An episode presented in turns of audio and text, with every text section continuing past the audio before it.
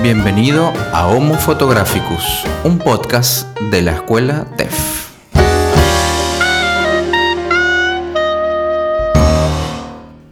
Muy bien, bienvenido, bienvenida a este episodio número uno, oficialmente ya, de Homo Photographicus, el podcast de la escuela TEF. Mi nombre es Néstor Luis Bermúdez y te doy la bienvenida a este primer episodio formal ya de, este podcast. Eh, el día de hoy estaremos hablando, vamos, en esta oportunidad, mejor dicho, vamos a hablar de confinamiento y fotografía.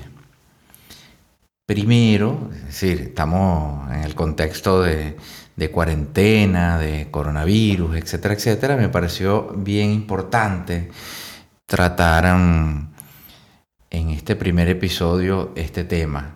Así que bueno, eh, quiero comenzar por eh, mencionar o hablar sobre Edward Hopper. Edward Hopper, quien no era un fotógrafo, sino un pintor estadounidense, eh, siempre tuvo una mirada que podría definirse como muy fotográfica. Puedes encontrar cualquier cantidad de artículos en la web que hablan de Hopper fotógrafo, ojo, el fotógrafo que no sabía que era fotógrafo. este, cosas así, muchos, muchos, porque bueno, ya veremos por qué. Eh, Hopper, de hecho, ha sido y sigue siendo uno de los grandes referentes visuales de muchos eh, de, los, de los más grandes fotógrafos, como Harry Callahan, eh, Robert Frank, Walker Evans, Walker Evans, perdón, Diane Arbus, Diane Arbus, Lee Friedlander o Stephen Short. El novelista británico Geoff Dyer dijo una vez que podría considerarse a Edward Hopper como el fotógrafo americano más influyente del siglo XX, aunque realmente nunca sacara fotografías. Sus pinturas reflejan la cotidianidad, eh, sin artificios, una cotidianidad cruda, desnuda, pero aderezada con grandes dosis de soledad y melancolía, si ya puedes ir viendo por dónde voy, ¿no? La diferencia, claro, porque este tema, soledad y melancolía, harto manida en, en cualquier expresión artística, pero la diferencia entre Hopper y el resto de pintores cuya temática pueda ir en esa misma línea radica en su magistral manejo de la luz y la importancia que da Hopper a la escenografía, a la escena, a lo que rodea la, la, esencia, digamos, de, las imágenes que él pinta o pintaba. Eh, hay en su trabajo un aire muy personal, una sensación de teatralidad extraña. Yo digo extraña porque, bueno, porque digo, cuando uno dice teatralidad, suele pensar como en, el aparataje del teatro, del montaje, etcétera, ¿no? Sin embargo, eh, yo digo esta teatralidad extraña porque también hay en, en Edward Hopper una cosa que resulta muy íntima y que permite que al observarlo, al observar cualquiera de sus fotos, de sus cuadros, perdón, eh, percibamos una huella a la que muchos somos especialmente sensibles, que digamos sería la huella fotográfica, es decir, se siente ese, ese aire, digámoslo así, ese aire fotográfico. Hopper atrapa momentos cotidianos, los congela y los deja suspendidos en el tiempo, exactamente igual que hace un, fotógrafo, por supuesto. El trabajo, por ejemplo, de William Eggleston, eh, uno de los grandes maestros del color, de la fotografía en color, uno de los primeros además que usa la fotografía en color, es quizá uno de los más hopperianos, por poner un término. El color y el tipo de escenario de muchas de las fotos de Eggleston parecen salidas de cuadros de Hopper. Tanto es así que algunas de sus fotografías bien podrían considerarse directamente homenajes al pintor estadounidense. Y si Hopper, mm, si hablando de Hopper, digamos, porque a qué voy con, con mencionar a Edward Hopper. Eh, sí, es verdad que es un maestro de la luz, del color, etc. Pero lo que estamos apuntando en este caso es a la temática, a la manera de abordar y de conectarse con aquello que, pinta, en este caso, eh, en el caso de, Edward Hopper, porque es muy como, como introspectivo, es como muy eh, mirar hacia adentro, a pesar de que esté registrando escenas eh, de afuera, la cotidianidad, ¿no? Eh, y bueno, y si Hopper es el gran referente cuando hablamos del aislamiento del individuo en espacios interiores, que es lo que prima en su obra, eh, la soledad y el vacío del mundo exterior, digamos, es su terreno de batalla.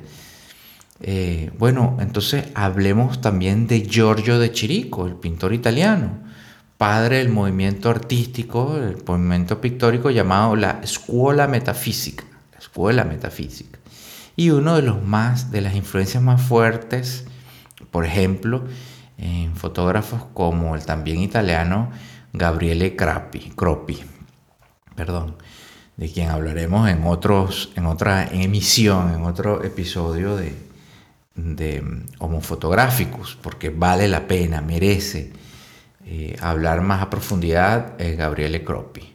Y bueno, eh, a ver, eh, ¿de qué me ¿A qué hablo? ¿De qué hablo cuando hablo de, de, de Cropi o de, o de Giorgio de Chirico? Que bueno, van hacia esto mismo, hacia esta misma espacios de intimidad, pero hacia afuera, digamos, más a las formas y, a la, y al espacio exterior no es espacio exterior eh, entendido como el afuera, el espacio, sino el espacio de los, de los lugares que se habitan en la cotidianidad de la ciudad, etc. ¿no?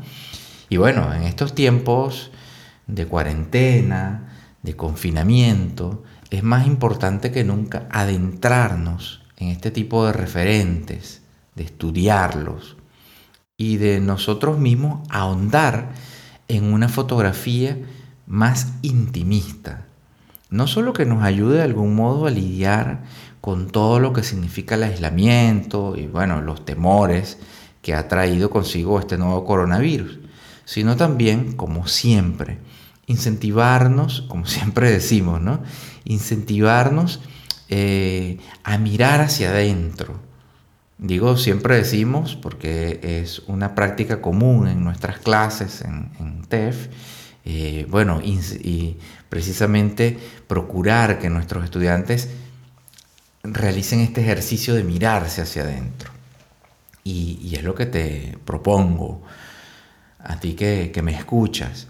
Precisamente vamos en este tiempo a mirarnos hacia adentro, a hurgar, a cuestionar cuestionarnos y bueno, y a conectarnos realmente con nuestra mirada, con nuestro entendimiento personal del mundo y con lo que sentimos eh, acerca de cómo experimentamos precisamente ese mundo, ese mundo que, que vivimos.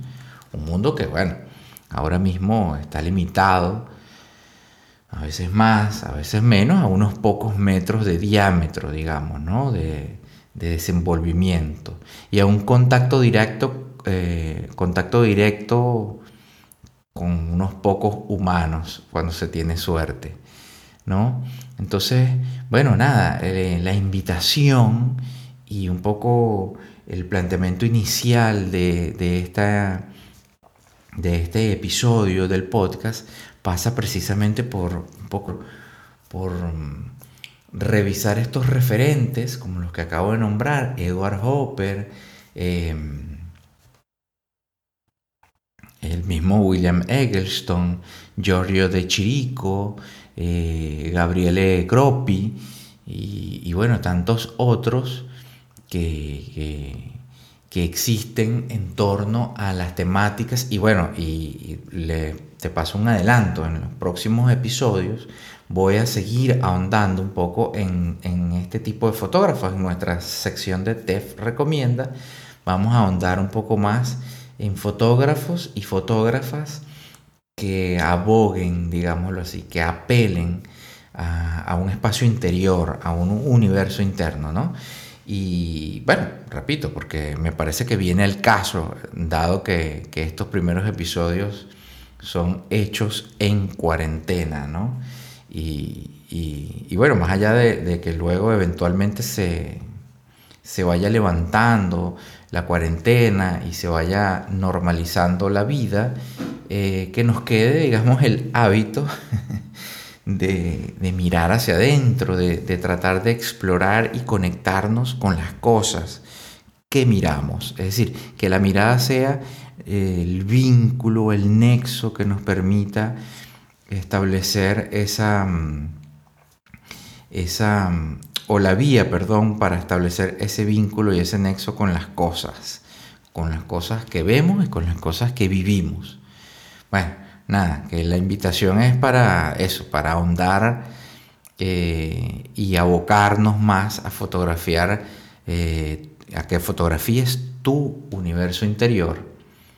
Eh, estoy seguro, estoy seguro que, bueno, que nos resultará familiar a muchos de nosotros, porque finalmente todo sentimiento humano nos es común a muchos y bueno, y ajeno a tantos otros, por supuesto. Pero lo importante pasa, y lo que quiero que te quedes es que, lo importante es ahondar, profundizar en nosotros mismos. Estoy seguro que encontrarás cosas nuevas o cosas que, que quizás creías olvidadas.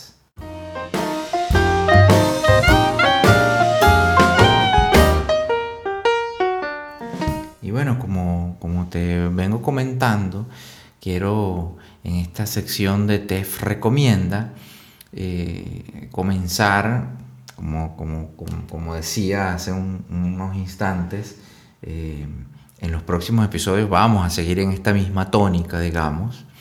Eh, y bueno, y el, y el, día de hoy, en, en esta misma tónica de recomendar trabajos de fotógrafos y de fotógrafas que ahonden un poco en, universos interiores, en, mundos particulares, ¿no?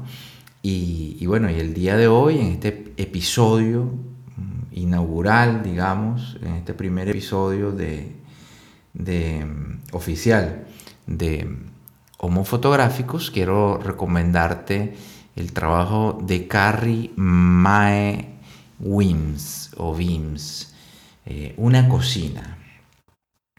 Ella misma y sus amigos y conocidos. Eso es lo, que le bastó a Carrie Mae Wings para hacer una de las series fotográficas más celebradas sobre mujer, feminismo y estereotipos. Estoy hablando de su serie de 1990 titulada The Kitchen Table. The Kitchen Table Series. Es decir, la serie de la mesa de la cocina. ¿Okay? Eh, esto es un trabajo en blanco y negro muy hermoso. Eh, bueno, a ver, con un plano fijo en el que se ve poco más que la mesa, fundamentalmente, la mesa es el elemento primario, precisamente, la mesa de la cocina me refiero, la pared, eh, una lámpara y parte de una puerta Ah, son los, los, principales protagonistas en los cuales Wims eh, teatraliza y reproduce una atmósfera muy íntima, muy personal y ciertamente muy reivindicativa. Eh, a ella en una entrevista de la época decía, normalmente ven en mi trabajo, ven mi trabajo, perdón, y se preguntan, ¿es esto algo relacionado con la raza? porque, porque bueno, hay que acotar que eh, Carrie May eh, era una fotógrafa negra, es una fotógrafa negra. Y bueno, la gente se preguntaba eh, si era algo que, que, si tenía algo que ver con la raza. Y ella decía, sí, en parte tiene que ver con la raza, pero hay mucho más. Y es ese mucho más lo que realmente me interesa. decía. El género es el punto de partida, pero lo que, de lo que trata eh, sobre todo es de las complicaciones de la monogamia y de las relaciones de las mujeres con sus amigas y sus hijos. Es decir, ella gira todo su universo interno, no solamente del, punto de vista racial y de género, es decir, de, ser una mujer, sino de, de, ser una mujer negra y cómo vive, más allá de eso, como ser humano, todo cómo experimenta la monogamia y, y las relaciones interpersonales con otras mujeres y con sus hijos, es decir, con la familia, esa cosa del estereotipo de la mujer como el pilar de la familia y todo esto, ¿no? Eh, esto todo, eh, comentaba que es una serie de 1990, es decir, previa a, lo que se conoce como la generación Nomo, de no motherhood, de la, generación de mujeres que dicen, bueno, yo no quiero mm, tener hijos, no, no lo necesito, no me sale, no, no, no es una cosa que sea una prioridad para mí, para yo sentirme realizada como mujer. Esta generación no es posterior, digamos, a esta, a todo lo que esta mujer plantea, que no es que lo plantea ella, por supuesto, no es que Carrie May plantea esta, este asunto, digo, que plantea la feminidad y el feminismo mucho más allá de la familia, a eso es a lo que voy. Eh, los espacios son territorios únicos, no todos los espacios pueden proporcionar al sujeto la riqueza o el fondo que necesita, el ambiente, el sentimiento, el misterio, digámoslo así. Los lugares son espacios de peso. En este sentido, es habitual que las mujeres usen, usen sus hogares como lugares donde contextualizar su trabajo, mientras que los hombres, mientras que los hombres, perdón, rara vez eh, lo hacen. Esta diferencia es muy interesante y es un poco lo que marca el, el tono de la serie. Eh, porque la casa, se sabe, es como, un, es como un espacio muy femenino. De hecho, muy pocos, por ejemplo, de mis amigos, eh, se relacionan con las casas desde el punto de vista más allá de la proveeduría, digámoslo así. Es decir, de, qué va a haber en la casa, de cómo se va a ver la casa. siempre es como, eso es de la mujer. La mujer es la que decide eh, cómo se ordena, qué se pone, qué no se pone. Al menos es la, tendencia, digámoslo así, o la, idea generalizada, extendida, por ejemplo. Este, y bueno, es un poco lo que, lo que, de lo que se vale Carrie May Wims eh, para eh, enfocar o enfatizar el hecho de, la mesa de la cocina como ese espacio común en donde las mujeres se, interrelacionan, eh, las amigas y bueno, y la propia pareja de ella, porque ahí en algunas fotos sale con, una pareja, etc. ¿no? Y es una serie, repito, muy, muy hermosa, muy, muy, a ver, es una serie muy simple, eh, hay muy pocos elementos en las fotos. Eh, y creo que precisamente en esa simpleza eh, radica gran parte de, la belleza y la sensibilidad que tiene esa serie por la cual me parece que se genera ese, ese ambiente íntimo, intimista que, del que estamos hablando.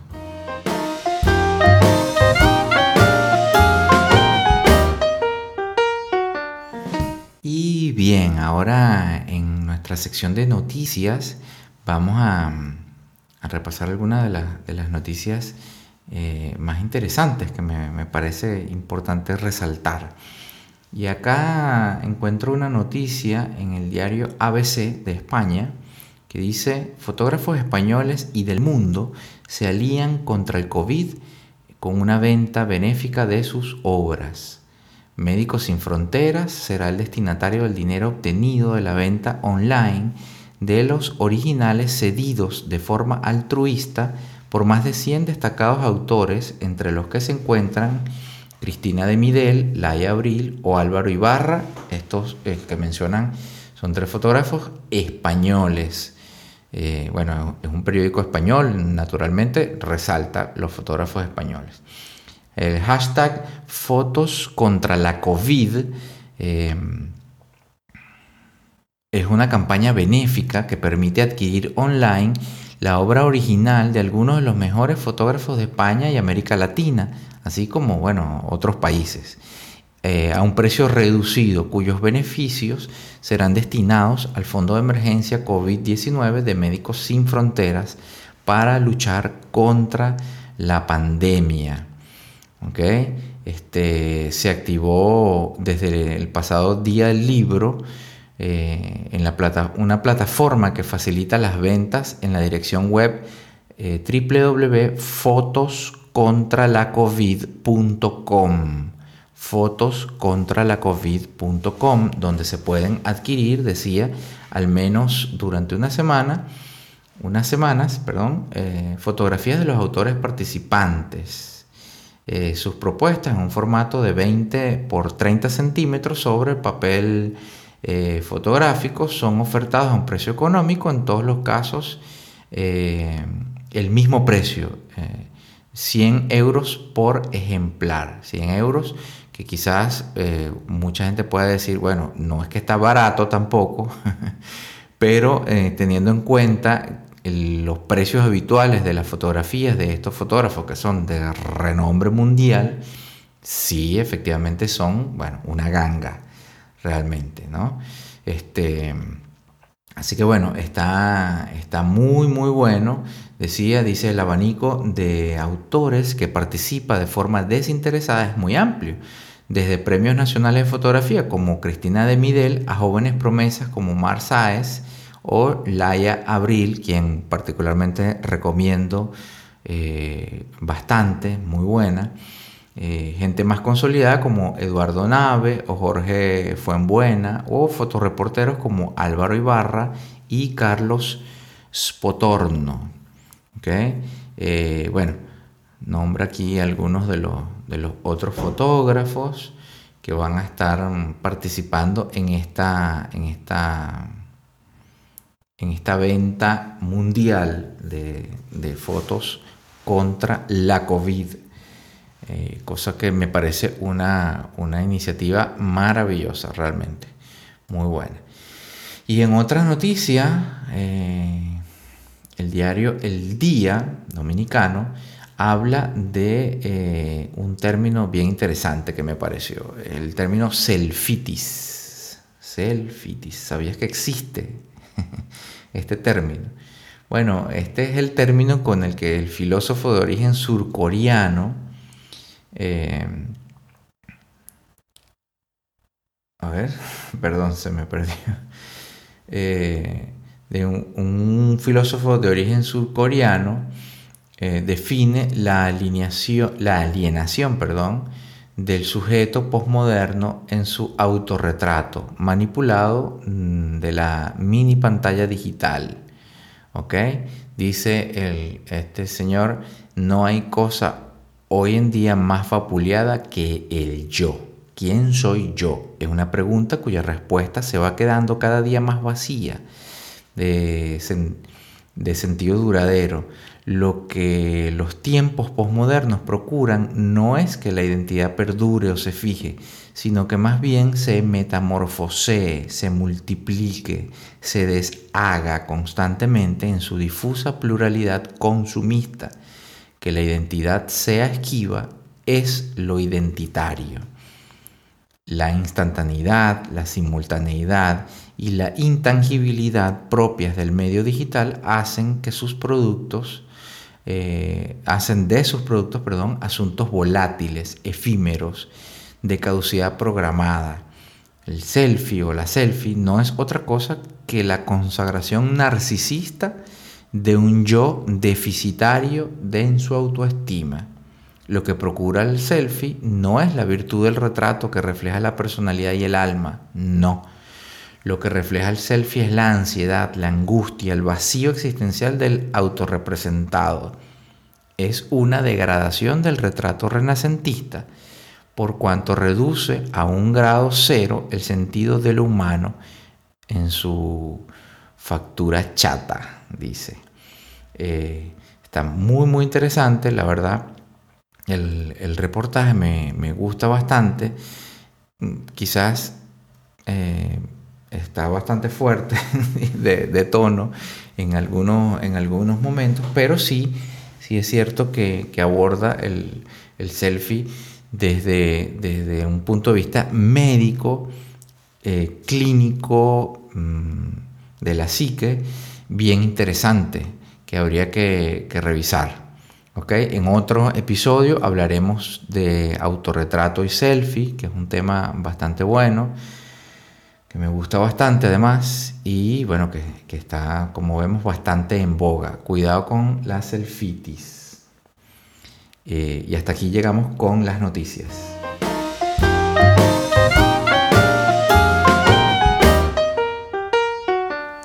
Y de este modo llegamos entonces a nuestra sección de lectura de TEF, de lectura de la fotografía. Eh, en esta oportunidad te, compartiré un extracto, un pedacito de un texto de François Soulage, eh, filósofo de la imagen, filósofo de la imagen, asimismo, filósofo francés, eh, en donde François Soulage habla de Asia, se llama así el ensayo hacia una filosofía de la imagen. Y bueno, y este, eh, este pedacito que te voy a leer habla de, eh, de, la filosofía de la imagen, decía, eh, dice, dice el texto. Sobre el sueño y la vigilia, Aristóteles considera que la imaginación es una facultad que deriva de la sensación Estamos así ante una lógica fotográfica de la traza. El negativo es un tipo de trazo del fenómeno visual registrado o, en todo caso, modificado eh, de ese negativo. No hay imaginación sin sensación, no hay modificación del negativo sin el efecto de la luz. Escritura por la luz, imaginación por la sensación. La sensación participa en la escritura de la imagen, fantasía de la imaginación. Pero las cosas se complican, pues la fantasía señala lo que aparece Feinestai, en griego, que más tarde el fotógrafo querrá no tanto captar como explotar, porque no se toman fotos, dice, se las hace jugando sobre la articulación trazo-trazado a partir de los fenómenos visuales para fabricar la imagen fotográfica, transformando lo aparente en ser. Ahora bien, primitivamente el nombre fantasía designa a la vez la aparición de un objeto como el proceso mental que permite recibir la imagen de ese objeto. Entonces, se pregunta a Zulash, se puede pensar en forma independiente la aparición material de la imagen objeto y el proceso mental que las recibe. Esta cuestión deberá ser un hilo conductor de toda estética de la imagen. Aristóteles insiste sobre el hecho de que la fantasía se liga con la sensación, atribuyéndole el papel de esta última, a saber, permitir, eh, percibir, perdón, los sensibles comunes, más exactamente, cuando se relaciona con los sensibles propios, no se equivoca y no es fuente de ilusión y de error, aunque se articule con la sensación. Pero cuando se posa sobre los sensibles accidentales o los sensibles comunes, puede equivocarse, incluso si la sensación está copresente. En consecuencia, Aristóteles piensa la sensación bajo el modo de, de la pasividad y la fantasía bajo el de la actividad. Los dos regímenes, actividad y pasividad, pueden pensarse en relación con la dupla trazo-trazado, que es constitutiva de la fotograficidad y de una parte de las imágenes digitales. Más. El hecho de que frente a una imagen digital es eh, de jure imposible saber si es pluralmente digital o si se ha originado en relación de una fenómena, es decir, si es trazo trazado o bien puro trazado calculado, ese hecho entonces refuerza no solamente la obligación de poner una obra, perdón, de poner en obra una duda metodológica radical e hiperbólica en cuanto al origen de toda imagen y de su relación con un pretendido original real, sino también la interrogación sobre esta actividad de la fantasía, que podría revelar ser o no una imaginación reproductiva, sino un imaginario creador. Parte del texto de François Soulages, François Soulages para una nueva filosofía de la imagen. François se escribe Francois, eh, Soulages es Soulages, Soulages con G. Por si acaso eh, quieres eh, seguir leyendo un poco más de, este texto o de cualquiera de los otros textos de, de que es una de, las personalidades más respetadas dentro del mundo de la fotografía y de la filosofía de la imagen. Eh, y en este texto, como podemos ver, plantea una serie de cuestiones muy teóricas, ciertamente, muy en el plano precisamente de la filosofía, eh, pero que podemos traer y entender fácilmente al asunto de la, del quehacer, digamos, de lo inherente propiamente a, la fotografía en, la esencia de, de si hacemos una fotografía o la tomamos, si la imaginamos, es decir, si la sentimos, que es lo que, lo que él ah, relaciona allí en torno a la fantasía, eso de imaginar y de sentir, que la, decía, la fantasía es, eh, la imaginación es sentimiento, es sentir, este, o bueno, o simplemente se captura, se roba, así, del, del, instante presente. Y esto un poco lo enlazo con lo que hemos venido hablando durante, durante el episodio de hoy, precisamente en torno a conectarnos con las cosas a, soñarlas y, a hurgarnos hacia adentro y poder, bueno, finalmente conectar con las cosas afras, de manera que no solo tomemos fotografías, sino que hagamos fotografías.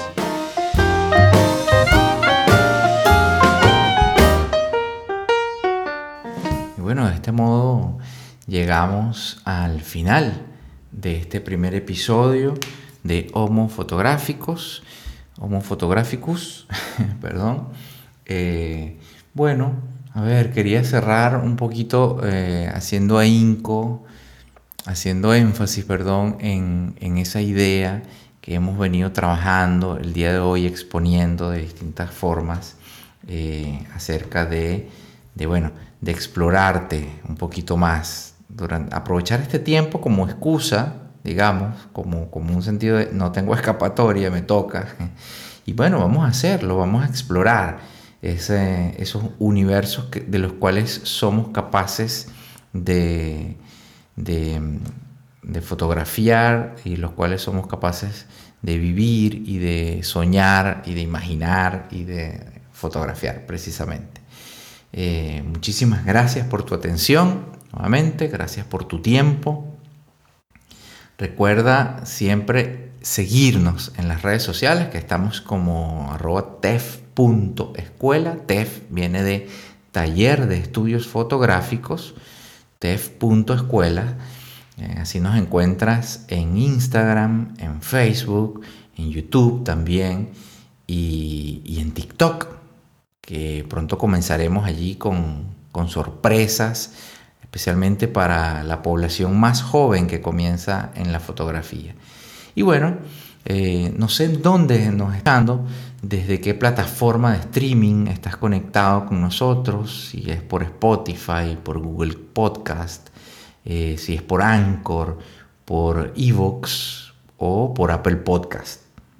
De cualquier manera, por favor recuerda suscribirte, recuerda compartir, comentar y bueno, de esa manera nos apoyas para llegar a muchas más personas. Y si tuviste la paciencia y la valentía, como siempre decimos, de llegar hasta acá, hasta este final, déjanos por favor en los comentarios en nuestras redes sociales, repito, arroba tef.escuela, déjanos en los comentarios en el post referente a este primer episodio. Eh, en nuestro, en, nuestro feed que publicamos allí el, post de, este primer episodio en Facebook y en Instagram, déjanos allí, em, déjanos eh, una camarita y déjanos una casita y déjanos un uno. Camarita, casita y un uno. Uno del primer episodio, la camarita de fotografiar y la casita de mirarnos hacia adentro. Déjanos allí eso, eso en los comentarios. Tú nos dejas allí en los comentarios camarita, casita y un uno. Y yo sé entonces, ya sabremos que llegaste hasta este momento, que escuchaste todo el podcast, cosa que te sabré siempre agradecer. Así que, que bueno, eh, muchísimas gracias de nuevo por, por estar en sintonía con Homo Photographicus, el podcast de TEF donde la fotografía vive más allá de la cámara. Mi nombre es Néstor Luis Bermúdez, me encuentras como arroba el ojo de Néstor en las redes sociales y bueno, te dejo un abrazo grande y que siga la luz, amantes de la fotografía.